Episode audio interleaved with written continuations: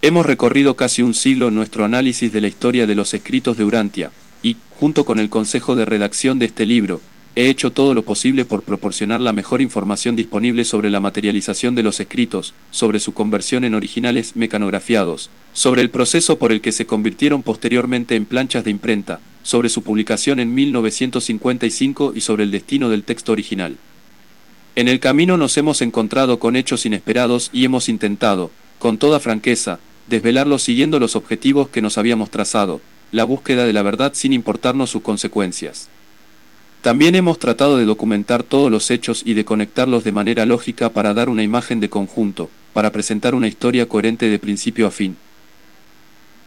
Creo que lo más destacable de nuestro relato es que podemos tener la razonable certeza de que no hubo ninguna intromisión humana deliberada en la impresión de 1955 de Durante Abu.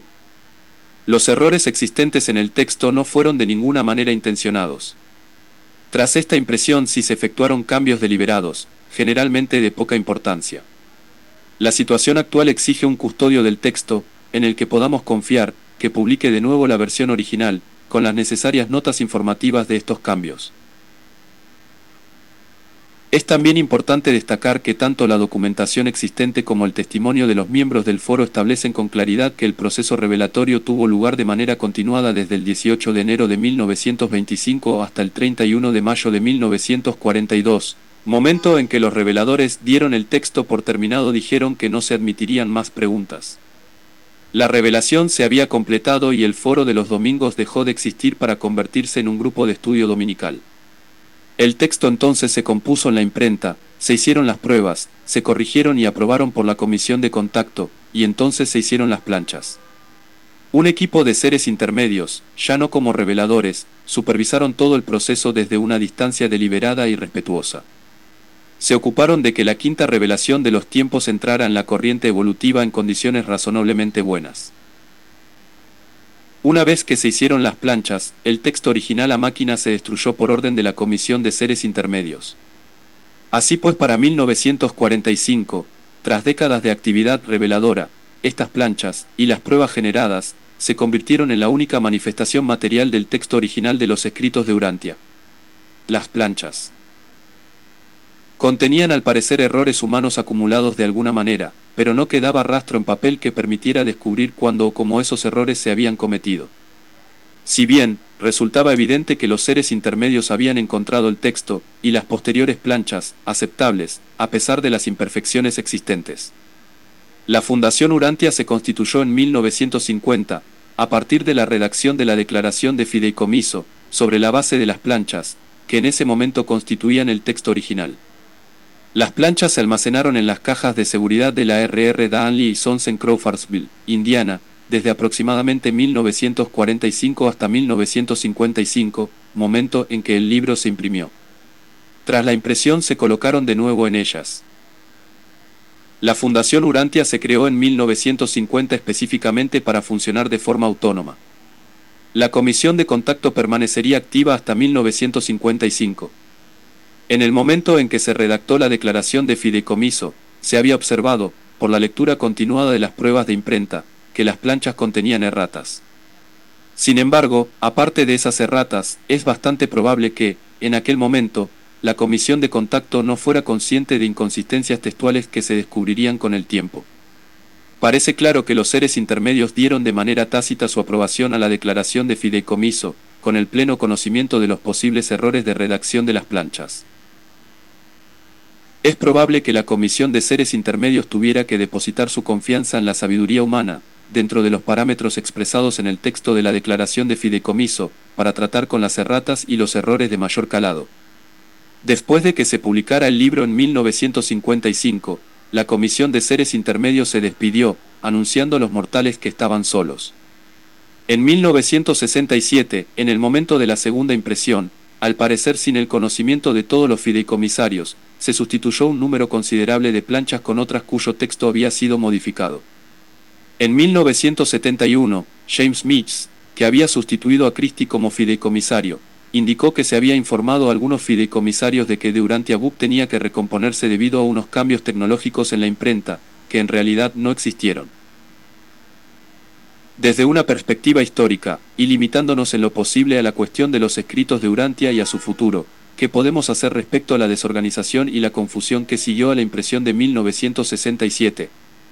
Spranger a menudo señala que la amenaza mayor al movimiento urantiano no procede del exterior, como muchos urantianos habían previsto, sino del interior.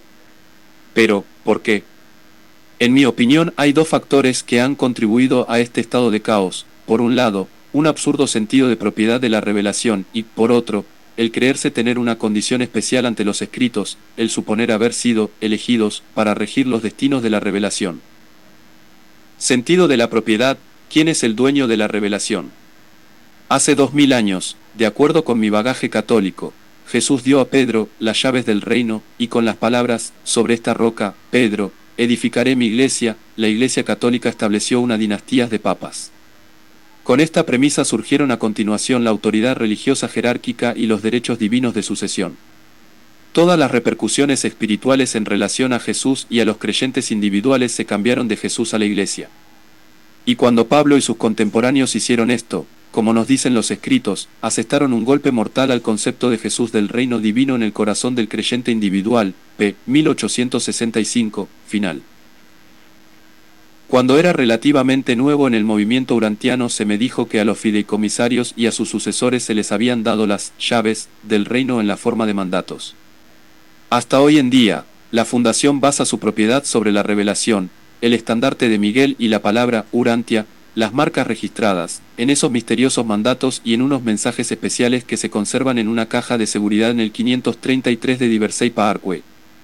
Para muchos urantianos esto es algo comparable al hecho de que algún papa proclamase su propiedad del texto de la Biblia, del símbolo de la cruz y de la palabra cristiano. Esta insensatez, ya advertida por urantianos como Clive Badell o Bill Sadler, ha impedido, durante muchos años, la propagación de la revelación. Hoy en día, tras la vuelta de los escritos a dominio público, renace de nuevo la esperanza de una época de resurgimiento de las enseñanzas. De los escritos. Todavía, sin embargo, queda pendiente la cuestión de la propiedad y autoridad humana sobre el estandarte de Miguel, el derecho a usar libremente el nombre de nuestro planeta, Urantia, y el poder identificarse uno mismo en términos religiosos como urantiano. En este punto es necesario volver a citar un pasaje ya mencionado en la introducción de este libro, que no guarda relación, a pesar de lo que pudiera parecer, con cuestiones de tipo político de control de la revelación, sino con la verdad de los hechos que hemos sacado a la luz y, más particularmente, con el significado de lo que hemos descubierto. Inevitablemente, las historias constituyen procesos dolorosos y casi siempre conllevan algún tipo de confrontación. Los que emprendimos la tarea de desarrollar esta, nos damos cuenta de que sus conclusiones allanarán el camino futuro de los escritos de Urantia, pero hay mucho en juego porque chocan con los intereses de los que tratan de controlar la revelación. No nos puede sorprender, pues, la virulenta respuesta que puede provocar nuestra interpretación de los hechos acaecidos en torno a los escritos, porque es esta, más que los mismos hechos la que constituye el centro de nuestra argumentación histórica. Con estas nociones en mente, vamos a volver a tratar algunos de los temas difíciles y retos con los que se enfrentan los urantianos, plenamente conscientes de que lo que cada uno de nosotros decida será crucial para la revelación. No hay documentos secretos, no se puede dejar de enfatizar el hecho de que todos los supuestos mensajes secretos y textos apócrifos que se asocian a los escritos de Urantia tienen un origen dudoso. Ya hemos comentado que, moralmente, no se debería haber hecho copias de este material porque estaba destinado para un determinado momento y propósito. Pero de todos modos, ninguno de estos supuestos mensajes es revelación, ninguno puede ser corroborado. Pueden tener diversos grados de valor histórico y, en el mejor de los casos, solo un moderado grado de fiabilidad y relevancia. Cuando he usado alguno de estos documentos en esta historia, he intentado cuidadosamente negar la certeza sobre su autenticidad. Sin embargo, aunque pueda ser apropiado sopesar la información apócrifa para su análisis histórico, no lo es para apoyar una reclamación del control de los escritos. En el capítulo décimo indiqué que en 1980, Christie, fideicomisaria emérita, y Martín Miers, fideicomisario, entregaron a Thomas Kendall, presidente de la Fundación Urantia, un mensaje supuestamente dado por los seres intermedios. El mensaje pedía que no se mantuvieran largas e interminables conversaciones con el señor Weiss, traductor del libro al francés, aconsejando la lectura de la página 840 de los escritos en relación a la trama de Caligastia contra Adán y Eva. Vimos también cómo Kendall llevó este mensaje a la atención de los otros fideicomisarios y empleados del 533 para su consideración, de un modo que realmente parecía ser lo habitual en la fundación cuando tenía que tomar alguna decisión importante. Otro inquietante ejemplo del uso de supuestos mensajes dentro de este círculo cerrado se documenta en el citado Response to Urantia Foundation Report, escrito por Thomas y Caroline Kendall en 1990, que se distribuyó en el Consejo General de la Hermandad Urantia cuando yo era consejero. Esto se dice allí. A comienzos de 1966, los fideicomisarios comenzaron a darse cuenta de que la fundación necesitaba hacer más para proteger el nombre Urantia. Cristi acababa de traer a mi atención un mensaje dado a los miembros de la comisión de contacto en 1942. No habéis hecho lo suficiente para proteger el nombre. Debéis poner esmero en salvaguardar el nombre Urantia. Asegurarlo bien por una generación para que no pueda ser arrebatado. Conservad el nombre en un fideicomiso en derecho común. También debéis hacerlo en la propiedad intelectual. Debéis poner esmero en registrarlo con la división del gobierno que controla las relaciones comerciales, las marcas. Debéis salvaguardar el nombre de todas formas. Esta es una de vuestras más importantes responsabilidades. Podríamos hacer algunas preguntas sobre este mensaje, que es una supuesta copia del dado en 1942, ya que los originales de los auténticos mensajes de los seres intermedios se habían destruido. Era un mensaje escrito oral, se le dio a la comisión de contacto según el protocolo establecido o había sido recibido por una persona sola, porque un mensaje tan importante no se había dado a conocer antes. ¿Por qué no se mencionan las historias?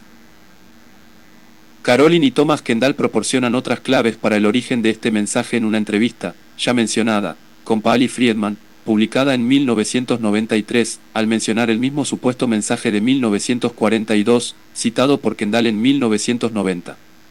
Caroline dice, Hubo otros mensajes orales recibidos por el Dr. Sadler y Christie. Uno de los que se dieron a conocer decía, no habéis hecho lo suficiente para proteger el nombre Urantia, registralo en la delegación del gobierno que yo he considerado tal como vosotros hacéis con los derechos de autor del libro. Eso fue en 1942. Friedman dice entonces, así que la protección del nombre es importante. ¿Era aquello realmente una petición? Entonces los Kendall contestan al unísono, sí, fue una orden. Paali entonces convencida añade, y debe seguirse de forma literal. Había muchas variaciones significativas entre este mensaje que Caroline lee a Paali Friedman con el que ella misma y su marido Thomas prepararon en 1990. Resulta desconcertante. ¿Cómo es posible que unas órdenes tan importantes de los seres intermedios puedan mencionarse dos veces por las mismas personas con tantas diferencias textuales? La segunda versión es casi el doble de larga. Además, ¿por qué es tan pobre su gramática? ¿Quién la corrigió?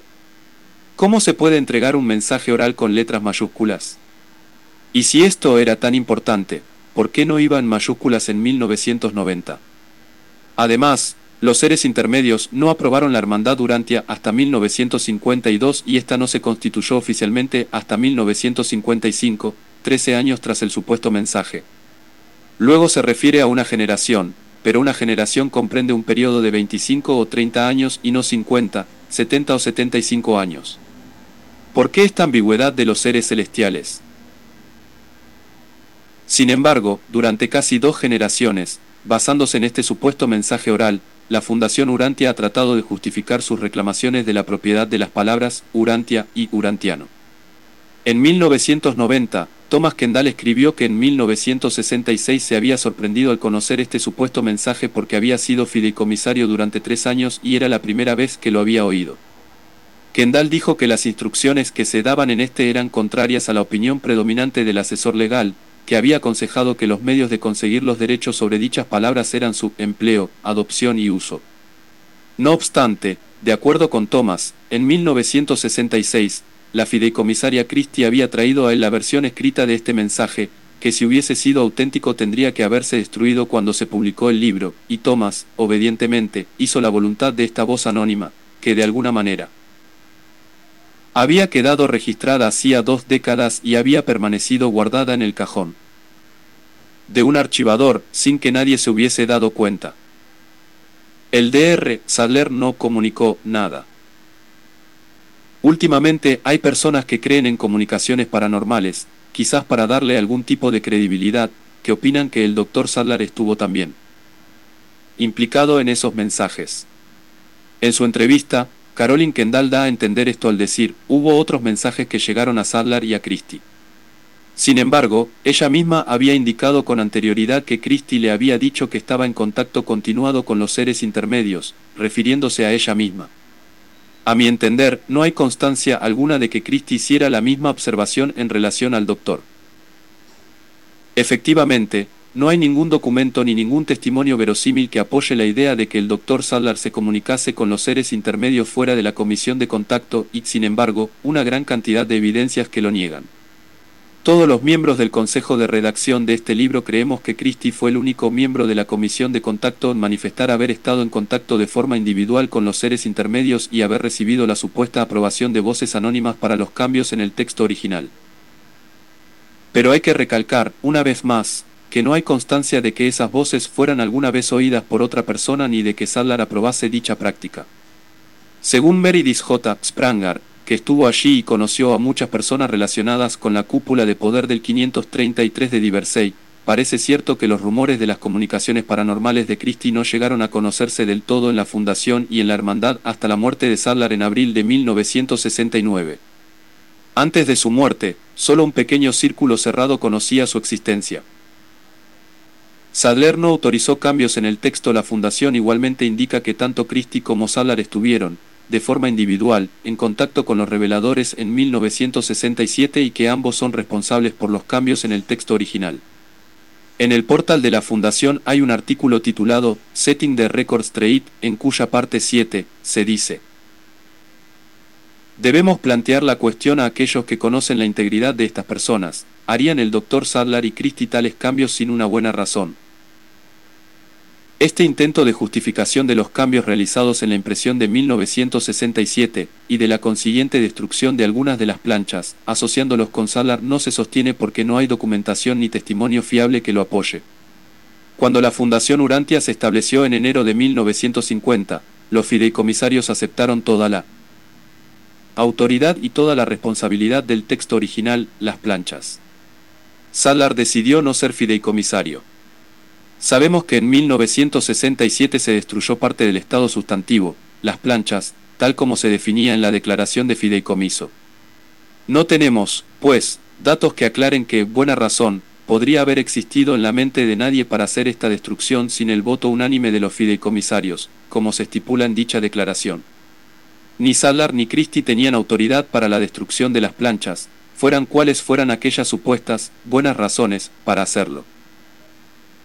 Sin embargo, si tuviésemos que creer a Caroline Kendall, Christie autorizó y produjo los cambios en el texto de los escritos porque creyó que los reveladores le habían dado permiso para hacerlo. Además, Thomas Kendall le dijo a Caroline que los fideicomisarios no tenían nada que ver con los cambios de la impresión de 1967. ¿Es esto cierto? No podemos estar seguros, pero está claro que la Fundación sí les cree. Caroline colabora con el portal de la Fundación y se le eligió para escribir, junto con Barbara Newsam, una narrativa sobre el 50 aniversario de la historia para la Fundación Urantia, de Golden Shears, Los Años Dorados. De Golden Shears, Los Años Dorados, en efecto, a comienzos del año 2000, la Fundación Urantia publicó esta narrativa, en la que se dice que cuenta con información de primera mano, pero en realidad no puede documentar muchas de sus afirmaciones. En nuestra narrativa, al describir los sucesos en los que la Fundación tuvo un papel predominante, he usado fuentes directamente de la Fundación Urantia o cercanas a esta. Con este mismo tipo de límites, comentaré algunos de los muchos ejemplos en los que The Golden Shears está en contradicción con el material publicado por la misma fundación. La cronología que se expone es precisa por lo general, aunque omite muchos sucesos importantes. También se excluyen los nombres de la comisión de contacto, como respeto al espíritu en el que sirvieron, pero, sin embargo, se enumeran todos los fideicomisarios de la Fundación desde que ésta se estableció. En muchos casos, toma mucha información de History 2, que se afirma fue escrita por el Dr. Sadler, algo que yo cuestiono en detalle en el capítulo tercero, pero en otros está claramente en desacuerdo con ella. También se dice que la comisión de contacto tenía cinco miembros, el mismo número que el de los miembros de la fundación, dejando a Bill Sadler, el hijo del Dr. Sadler, a un lado. Aparte del paciente, la comisión de contacto tenía cinco personas relacionadas entre sí, los dos médicos, su sick hermana y cuñado y la hija adoptada de los médicos. Cuando la esposa del doctor murió en 1939, su hijo tomó su lugar. Por tanto, la comisión de contacto tenía cinco miembros hasta que se establecieron las organizaciones y se publicó Durante Abu. Ellos continuaron de forma individual actuando como miembros de la comisión de contacto el resto de sus vidas terrenales. En este recargado párrafo, la Fundación intenta justificar su supuesto derecho a la propiedad intelectual de los escritos y sus reivindicaciones de que es la sucesora de la Comisión de Contacto y de que continuaron con una especial guía celestial una vez que los seres intermedios se despidieron en 1955.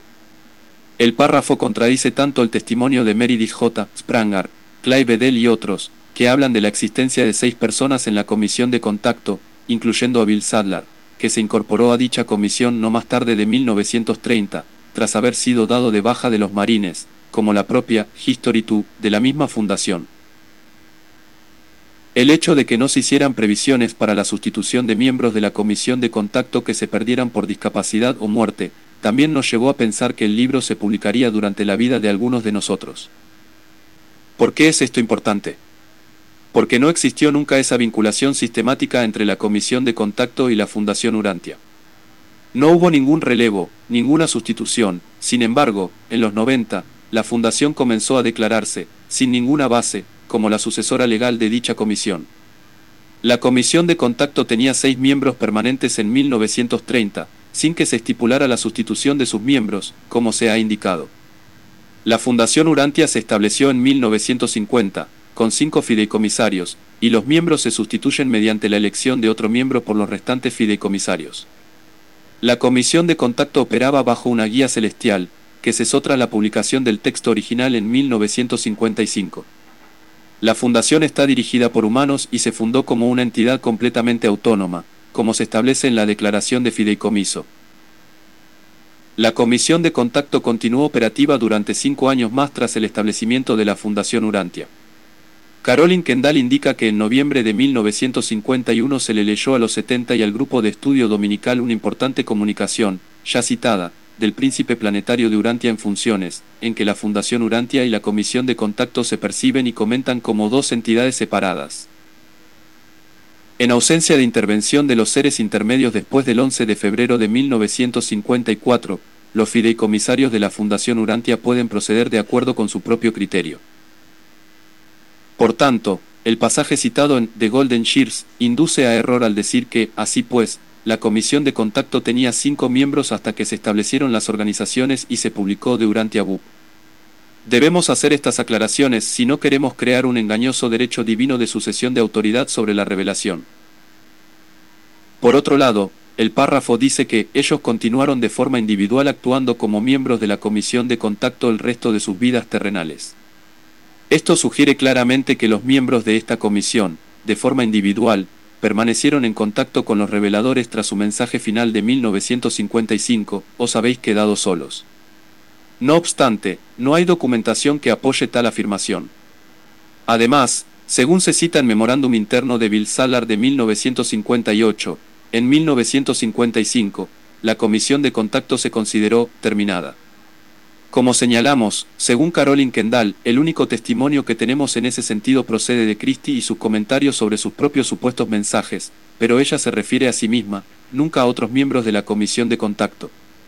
Con este pasaje la Fundación, que aprobó este artículo para su portal, apoya también las actividades paranormales de personas especiales, algo que ha dañado y dividido a la comunidad durantiana. En The Golden Shears también se dice, los escritos de Jesús, sin fechar en Durantia Book, se entregaron en 1935 con la aportación de las preguntas del foro. Estas palabras están igualmente pensadas para apoyar la posición legal de la Fundación Urantia contra la publicación de los escritos de Jesús por parte de Harry M. C. Mullan. El Comentario, con la aportación de las preguntas del foro, es incorrecto tal como leemos en History 1 e History 2, no hubo preguntas que dieran lugar a estos escritos, que se materializaron en un solo manuscrito. En History 2, publicada en el portal de la Fundación, se dice claramente, de toda la revelación urantiana, los escritos de Jesús significaron la mayor sorpresa. También en The Golden Shears, en el apartado Planetary Government Rulings 1951-1952, se omite una importante información, que se opone a la idea de que se diera una supuesta guía celestial a los fideicomisarios tras 1955. La misma omisión se hace en otro comentario de Caroline Kendall, que analizamos en el capítulo octavo. Añadamos a lo mencionado en su momento, que resulta deleznable que esos supuestos mensajes se revisen para apoyar alguna postura. En las últimas páginas hemos analizado, a partir del propio material de la Fundación, algunas de las opiniones de aquellos que creen que la Fundación Urantia es la propietaria de la quinta revelación de los tiempos. Caroline y Thomas Kendall comentan que Bill Sadler recriminaba esa actitud en el citado memo interior. A menos que la Fundación Urantia se conduzca con sensatez creará disensiones entre sí misma y la hermandad. No hay espacio para la ingenuidad ni para la exhibición de sentimientos de propiedad hacia los escritos de Urantia. El fin de la propiedad sobre Durantia Book muchos que los que como yo tienen la convicción de que los escritos de Urantia pertenecen a la gente, también creemos que, aunque ignorado por todos los fideicomisarios del momento, la noble tarea de la Fundación Urantia de conservar el texto original de los escritos inalterado no se cumplió en 1967. A los responsables de este error les guiaba con probabilidad el deseo de tener un libro perfecto, como explicó Caroline Kendall, pero para alcanzarlo decidieron pasar por alto la declaración de fideicomiso y corregir el texto original aplicando un arreglo rápido. No hay documentación al respecto, ni notas, ni el voto unánime de los fideicomisarios. Este acto de impaciencia resultó en 1967 en el incumplimiento de sus deberes y dio pie a una creciente duda y confusión entre los lectores. Tras la muerte de Sadler, durante los 70, la misión inicial de la Fundación de conservar el texto inalterado dio paso a la reclamación de la propiedad de los escritos. De Urantia, del estandarte de Miguel y de los términos Urantia y Urantiano, basándose en unos supuestos mandatos secretos que nunca se llegaron a desvelar del todo. Se corrieron los rumores de que Christie, el último miembro de la comisión de contacto, estaba recibiendo mensajes especiales de los seres intermedios. Poco después de la muerte de esta, su heredero, Bern Grimsley, también creyó estar en contacto con seres celestiales. A esto le siguió un periodo de desorientación y conflictos que continúan hoy en día dividiendo a los urantianos.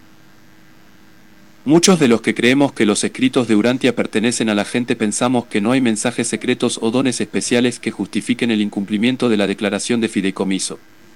Consideramos que la destrucción de un número sustancial de las planchas en 1967, sin el voto unánime de los fideicomisarios, fue un error humano y no fue autorizado ni por los reveladores ni por los seres intermedios.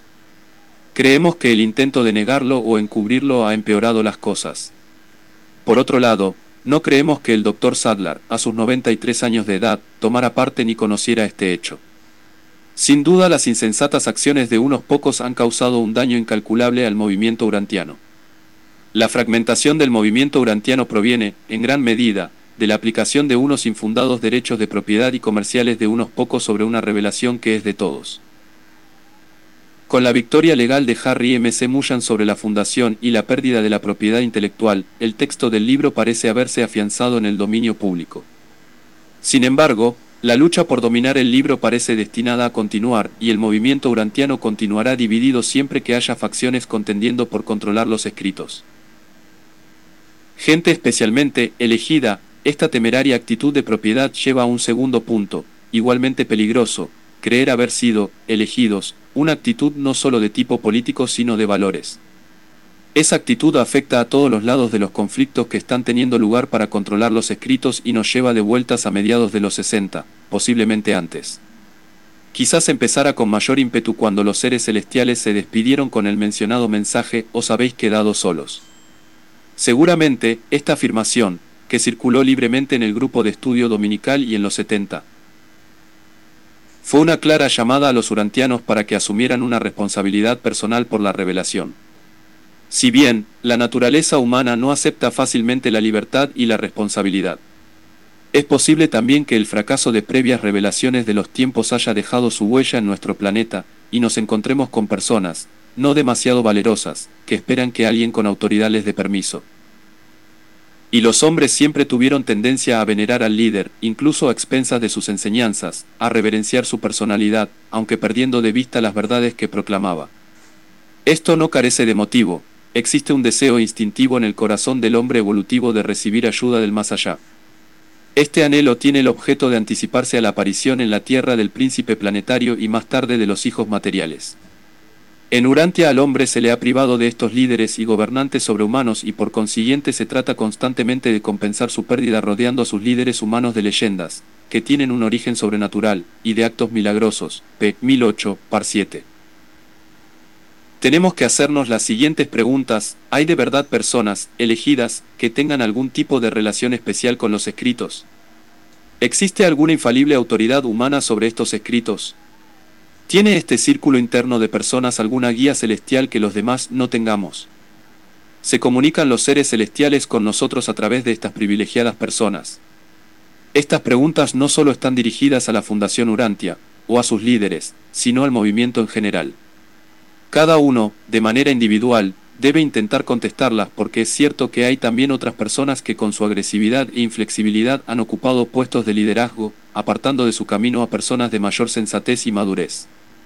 Clive Adel, Berkeley Elliot y algunos otros experimentados urantianos tenían una norma que resulta muy útil recordar ahora, nunca ha habido ni habrá autoridad humana sobre los escritos de Urantia.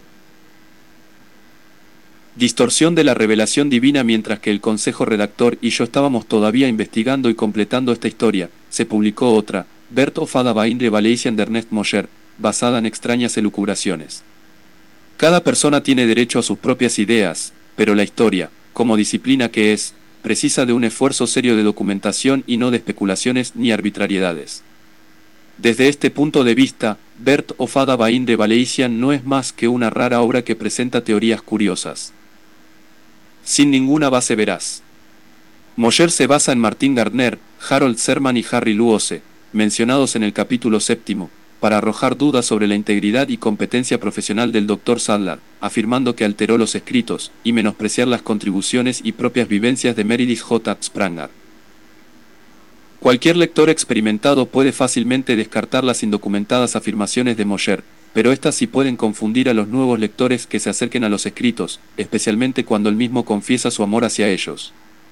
Por esto, a pesar de que el laberinto de confusiones y distorsiones de la verdad de Bert o Fada Baindre Valeician no merecen un análisis demasiado detallado, si nos vemos en la necesidad de realizar algunos comentarios. Por ejemplo, para justificar su idea de que el Dr. Sadler era la persona de contacto, su autor elige una cita de los escritos, que distorsiona voluntad. Este pasaje naturalmente lleva a muchos a creer que se refiere al sujeto humano del estudio de Sadler. Esto se apoya en la afirmación de que, grados variables de contacto con ciertos mortales constituidos de forma favorable, a través de la penetración experta en la mente en la que reside dicho modelador. Este sería el mecanismo de control del trance del sujeto. La cita se refiere en realidad a los seres intermedios secundarios y a su habilidad para contactar con los modeladores del pensamiento. Si tomamos el pasaje completo, eliminando los puntos suspensivos, tenemos un significado completamente diferente. Grados variables de contacto con los modeladores del pensamiento de ciertos mortales constituidos de forma favorable, a través de la penetración experta en la mente en la que reside dicho modelador, p. 1258. Y vemos cómo distorsiona Mosher el significado de texto, ya que éste no tiene nada que ver con el control del trance. Mosher afirma que los seres intermedios movieron los brazos del sujeto dormido y Salar colocó un lápiz en sus manos para hacer que se pusiera a escribir en el trance, pero esto no está documentado ni tiene fundamento alguno. Por el contrario, hay muchos testimonios que constatan que nunca se le vio escribir nada ni nunca se le permitió a ningún miembro de la comisión de contacto observar manifestación material alguna de la presencia de los seres intermedios. Mosher indica también que los reveladores abandonaron a los mortales entre 1934 a 1935, tras la entrega de los escritos de Jesús, y dejaron las cosas en manos de los mortales. Para apoyar sus ideas Mosher distorsiona una vez más las fuentes primarias. A partir de History 2, dice que según Sadler los escritos de Urantia se habían certificado como completados en tal periodo, pero ningún investigador que se precie de serlo puede tomarse esto con seriedad. Aunque, como se ha indicado, parece ser que se insertaron algunas palabras de Sadler en dicha historia, nadie sabe realmente quién la compuso. Además, esta afirmación está sacada de contexto. No hay anotación alguna en los escritos que diga que fueron completados o certificados en 1934 a 35. Por otro lado, como se ha indicado, Clive Badell dijo en 1983. Los escritos se revisaron hasta el 196. Se leían, se hacían las preguntas y luego las respuestas se incorporaban al texto con su consiguiente ampliación, y así sucesivamente. Quizás una de las teorías más peculiares de Moshe resulta de su intento por explicar las aproximadamente 20 inconsistencias del texto. Afirma que, tras el fallecimiento de Elena C. Sadler en 1939, Christie tomó el mando y comunicó los cambios del texto que vinieron del diablo, como él lo llama. Esta teoría, además de estar infundada y ser ridícula, introduce unas ideas filosóficamente rechazables para algo que tiene una explicación mucho más simple. Es razonable pensar, de la misma manera, que ni el doctor Sadler ni su hijo Bill habrían permitido o aprobado tales actividades y que, hasta el mensaje de 1955 de que se habían quedado solos, la comisión de revelación estaría vigilando la revelación con atención. Esto corrobora los hechos documentados y los testimonios de los que estaban allí. Moyer señala que posee una percepción espiritual que le permite discernir el material que legítimamente pertenece a la revelación del que ha sido añadido por el diablo, pero no deseo abrumar al lector con más detalles de este libro. Voy a dejar que él hable por sí mismo para que todos puedan juzgar su carácter, madurez y estabilidad, atendiendo así, al mismo tiempo, las quejas de muchos urantianos respecto a sus aseveraciones. Veamos, pues, algunos de sus comentarios en la red a comienzos de abril de 2000, intentando justificar sus teorías y demostrando, igualmente, su creencia en que posee poderes paranormales no otorgados al común de los mortales. No solo quiero demostrar que puedo distinguir entre espíritus buenos y espíritus malos, sino que puedo reconocer su forma de actuar. Sadler trató la revelación como si estuviese sujeta a sus cambios arbitrarios. Esto es absolutamente escandaloso y difamatorio, y no concuerda con el testimonio de todos los que conocieron a Sadler, y muy especialmente el de Clive Badell y Meredith J. Spranger, como ya hemos documentado repetidas veces en nuestra historia. Afortunadamente para Mosher, Badel ya no puede dar respuesta a estos comentarios tan maliciosos. Ernest Mosher ha escrito un libro que se equipara a los esfuerzos de Harold Serman y Martin Garner por desacreditar a William S. Sadler y sus logros, y desmerecer la integridad de los escritos de Urantia. Mosher continúa en relación a su denuncia de Sadler. Hay que enfrentarse a este tremendo descubrimiento con franqueza y honradez. Ninguna persona honesta puede eludirlo. Pero hay más, tenemos que encontrar una explicación razonable para los motivos que impulsaron a Sadler. Como se observa, se atribuye para sí la honestidad, cuando está difamando a Sadler sin ninguna justificación y elucubrando sobre sus posibles móviles. Pero sigue. Tenemos ahora un ejemplo concreto de la iniquidad de Caligastia, o el diablo. He descrito hasta ahora cómo opera, con detalles específicos. Sí, Sadler creyó que los cambios procedían de una autoridad celestial, como él mismo afirma con tanta energía, no nos queda sino una alternativa, que él estaba sujeto a las maquinaciones de Caligastia. Y lo hizo así porque no comprendía los métodos usados por los espíritus para operar, aunque escribiera algunos libros sobre ese tema. Vemos, por un lado, su continuada creencia en sus propios poderes espirituales únicos, y por otro, como sus comentarios son una patente distorsión. Mosher no documenta donde afirma Salar tal cosa porque no hay constancia alguna de ello, Además, uno de los miembros del consejo editor de este libro, André Radatus, me indicó que Sadler no publicó ningún libro sobre los métodos de actuación de los espíritus. Igualmente, su seguridad en que es capaz de comprender dichos métodos, no tiene base alguna y parece obedecer a una forma de darse a sí mismo una indebida prestancia. Nos hemos quedado con la preocupación de la corrupción de toda la revelación. Tenemos que tener la agudeza de un águila para no caer en la trampa de aceptarla de forma despreocupada. Esto nos hace sentir un gran peso sobre nosotros porque ahora no podemos tomar la revelación a la ligera ni hacer uso de ella hasta que no nos hayamos asegurado de que tiene validez y se adhiere a la verdad. Con este pasaje, también parece decir que, por sus increíbles poderes, él es el que debe filtrar a la revelación de unas supuestas malas influencias y servírsela a los demás. Debe quedar claro que no había forma de que el doctor Salar autorizara los cambios en el texto tras moldearse las planchas. El texto, una vez que se habían hecho y leído las pruebas, quedó fijado con las planchas, y exceptuando el momento de realizar a partir de ellas la impresión de 1955, estas se guardaron en las cámaras de seguridad de R.R. Donnelly y Sons en Crawfordsville, Indiana. Creo que ya hemos analizado en profundidad la no implicación de Sadler en los cambios que se hicieron en la segunda edición. Aunque no hay urantiano verdaderamente informado que tome el libro de Mosher. Con seriedad, si podemos decir que algunas de las aseveraciones de Mosher coinciden con las de un segmento del movimiento urantiano con creencias en fenómenos paranormales. He conocido a personas dentro de ese ámbito que creen saber cosas no disponibles al resto de las personas. Mosher nos dice en la contraportada de su libro lo siguiente. A través de una serie de sucesos extraordinarios el autor se ha dado cuenta de que seres celestiales están hoy visitando nuestro planeta. Este tipo de afirmaciones engañosas son características de personas con este tipo de creencias. En Sidouna, Arizona, hay otra persona, elegida, que también se atribuye una condición y un conocimiento únicos negados a los ordinarios mortales, que está escribiendo una continuación de los escritos de Urantia. Esta persona, como el autor de Bert o Fada Bain de Valesian, asegura que ama los escritos de Urantia e igualmente asegura que Sadler alteró los escritos. Estamos de nuevo ante un infundado ataque a la integridad del Dr. Sadler, idéntico al realizado por Harold Serman y Martin Gardner. Naturalmente, como Mosher, esta persona cree tener poderes para corregir los supuestos. Errores cometidos por Sadler al modificar los escritos, y trata de ser un intermediario. Entre el lector y la revelación, justificando además sus acciones. Sectarismo y comunicaciones paranormales. Pero, es inofensivo este sentimiento de condición especial que se atribuyen. Algunos ante la revelación. Son beneficiosas y entretenidas las comunicaciones con seres espirituales. Con fecha del 10 de noviembre de 1983, justo antes de la alarma. Producida por Ben Grimsley, Thomas C. Burse escribió una carta a Ionales, presidente entonces de la Hermandad Durantia, que resulta interesante e instructiva. Respecto a las actividades de tipo paranormal.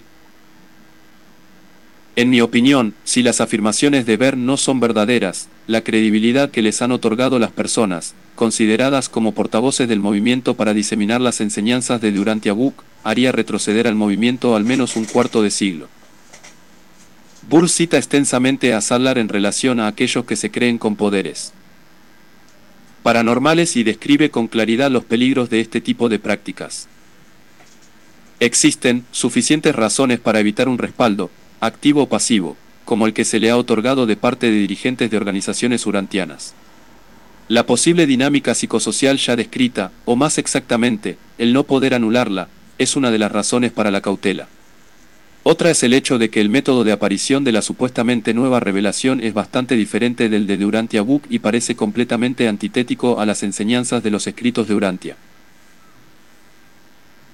Claramente, los directores de la revelación de Urantia hicieron todo lo posible para evitar que se identificaran los contactos humanos y no se elevasen, o tentasen ellos mismos de elevarse a sí mismos, a la condición de sacerdote, gurú, autoridad o líder. Otros se ocuparon rápidamente de infundir equilibrio a un foro. Se hicieron votos de silencio, que fueron en su mayoría cumplidos. En Durantia Book se nos advierte clara y reiteradamente de los peligros del sacerdocio, o el de mirar a alguien que nos conecte con nuestras propias verdades personales. Sus autores señalaron, de forma inequívoca, los peligros inherentes en el hecho de que una persona recibiera una revelación y luego ésta la entregara a otras personas, estableciéndose así una inimaginable dependencia. Los escritos nos advierten, sin lugar a dudas, que no califiquemos de contactos espirituales los sucesos psicológicos. Aunque probablemente de manera informal, la familia de Dios ha establecido sin duda una sutil y eficaz pantalla para la selección de miembros de su misma orientación, al igual que una, quizás inconsciente, jerarquía. Cuando se añade esto al hecho de que el carismático líder de este grupo, de elegidos seguidores leales, está ahora recibiendo mensajes de seres superiores, y de que estos dependen del líder para estas verdades, se presentan todos los elementos activos de una secta. Estos sistemas sociales se centran en la reacción favorable hacia el líder y lo protegen de cualquier reacción desfavorable de tipo correctivo, permitiendo que el sistema siga su curso, creando un sistema que resuena, que se intensifica y que se refuerza a sí mismo. Es probable que se produzca en tal situación un fenómeno vivencial irresistible e ilusorio. La revelación de los escritos de Urantia, tal como yo la entiendo, terminó. El contacto se rompió. Fue el final de la revelación llamada de Urantia Book y de una organización que se formó para apoyar su diseminación. Si se está ahora produciendo una nueva revelación, no debería tener sus propias organizaciones. ¿Por qué se tienen que implicar los cuidadores de la revelación Urantia? Este clarificador análisis debe aplicarse para entender lo sucedido cuando Sadler empezó a deteriorarse por su edad y Christie se convirtió en el líder de facto de la revelación. También debe aplicarse a la política de la Fundación Wantia y tenerse en cuenta en todas las organizaciones urantianas. Durante el punto álgido de la crisis de Grimsley, Jim Mitz escribió a Martin Miers lo siguiente. Los líderes a los que me refiero son, los que están diciendo a las llamadas personas elegidas, que deben hacer todo tipo de cosas ridículas tales como comprar armas, amontonar provisiones, transferir archivos a lugares seguros y, en general, actuar como si estuviesen afectados de una histeria grave, en una palabra, necesitan un diagnóstico más que una responsabilidad, recomiendo enérgicamente que se les acuse de haber adoptado una conducta impropia de sus cargos. En este momento no hay lugar para estas personas en el movimiento urantiano y creo que deberían dimitir de inmediato. Han demostrado que son completamente incompetentes e incapaces de desarrollar puestos de responsabilidad mensajes paranormales, engaño o revelación. Pero tenemos que hacernos algunas otras preguntas. ¿Son esos mensajes? Supuestamente de procedencia paranormal parte de la quinta revelación de los tiempos. ¿Son una nueva revelación o son un engaño? Muchos creen que el círculo interno de la Fundación Urantia, un círculo interno ya en sí misma, nació ya bajo ese mismo fantasmagórico sectarismo propio de las comunicaciones paranormales, condición especial y acceso privilegiado a la información celestial. En primer lugar, los supuestos mensajes de Christie dieron pie a la creación de un grupo interno que creía que efectivamente tenía una especial conexión con los seres intermedios. Tras ella, Grimsley, aduciendo haber heredado los mismos poderes espirituales de Christie, intentó apoderarse de la revelación. Y, posteriormente, la Fundación Urantia, atribuyéndose sutilmente un conocimiento especial de naturaleza no desvelada, justifica las modificaciones del texto original.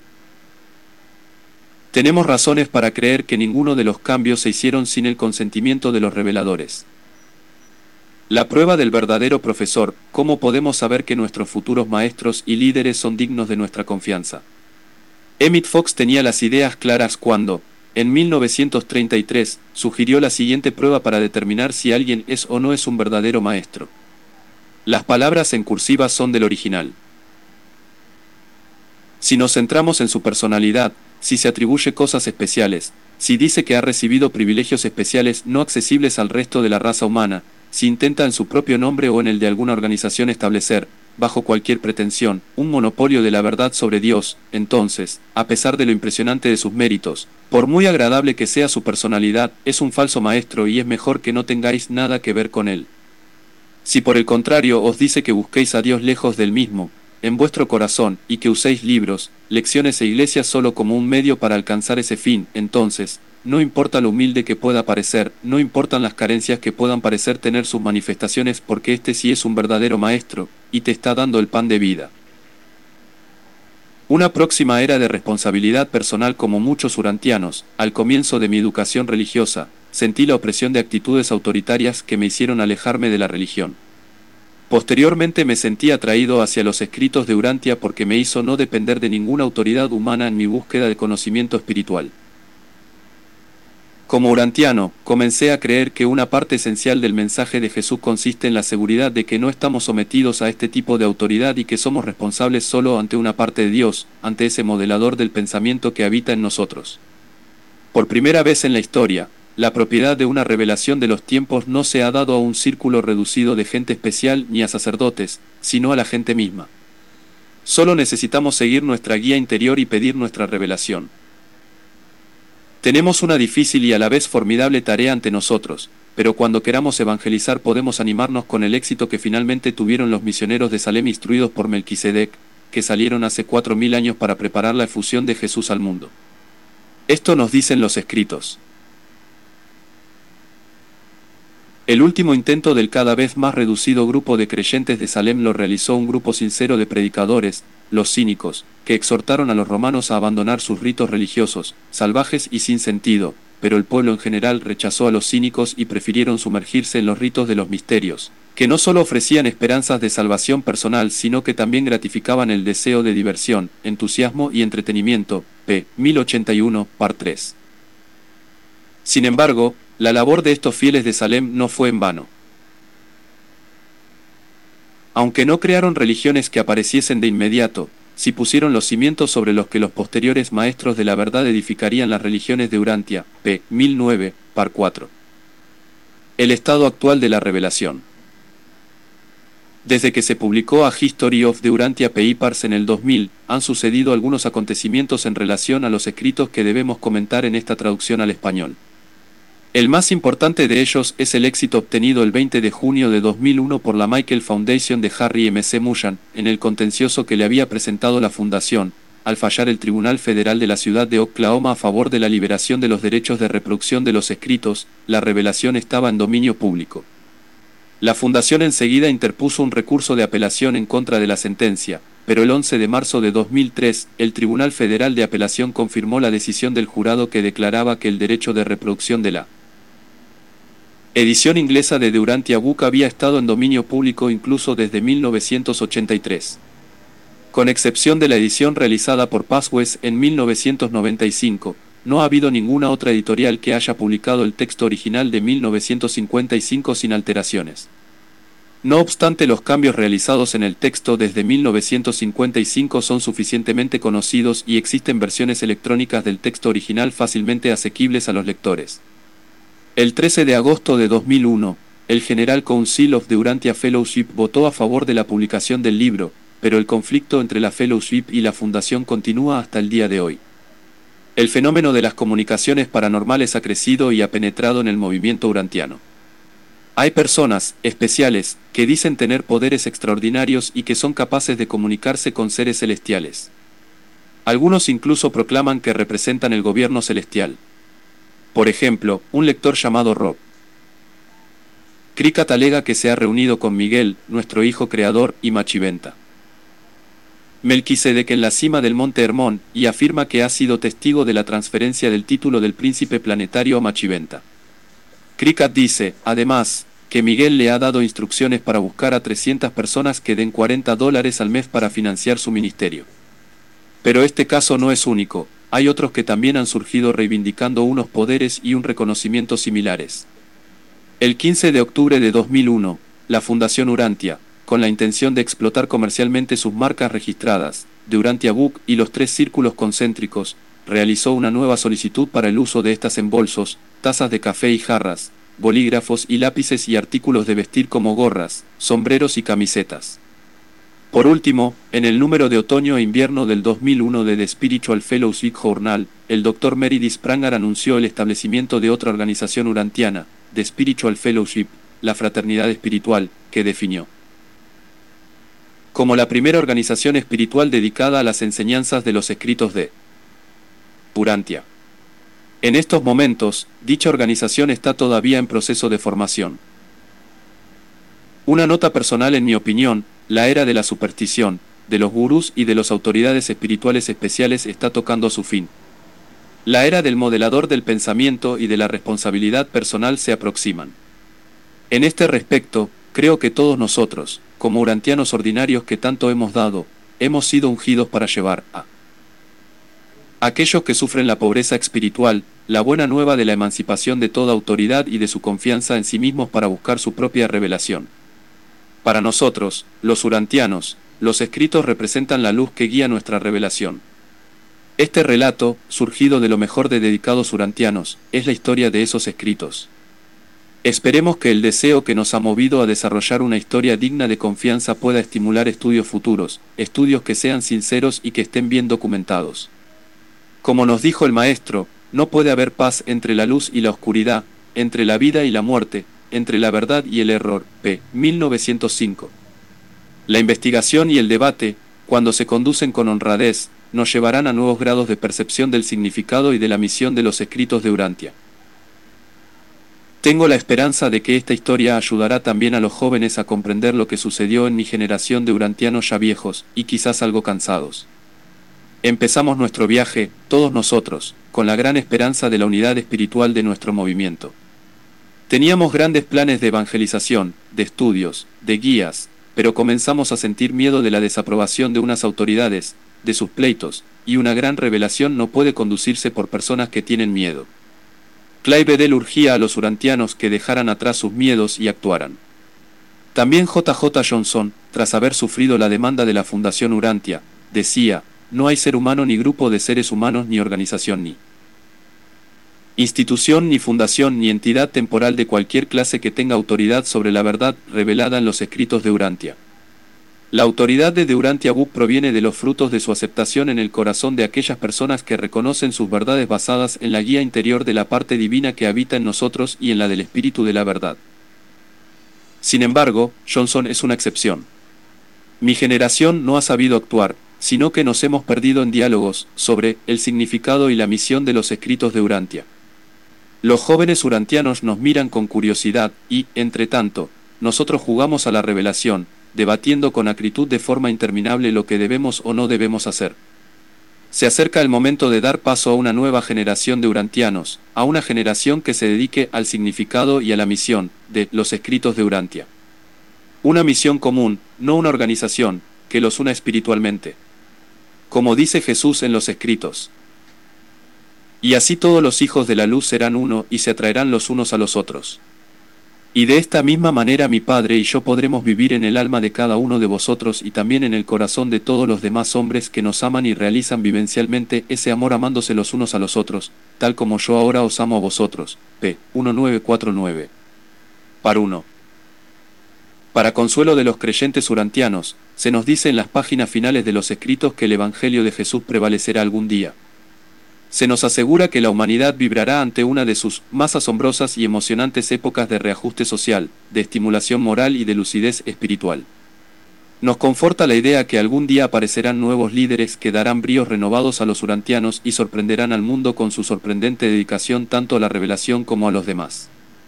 Antes de terminar su misión en nuestro planeta, Jesús advirtió a sus colaboradores que solemnemente huyeran de toda forma de orgullo espiritual, y dijo entonces, Habéis iniciado esta gran tarea de enseñar al hombre mortal que Él es Hijo de Dios.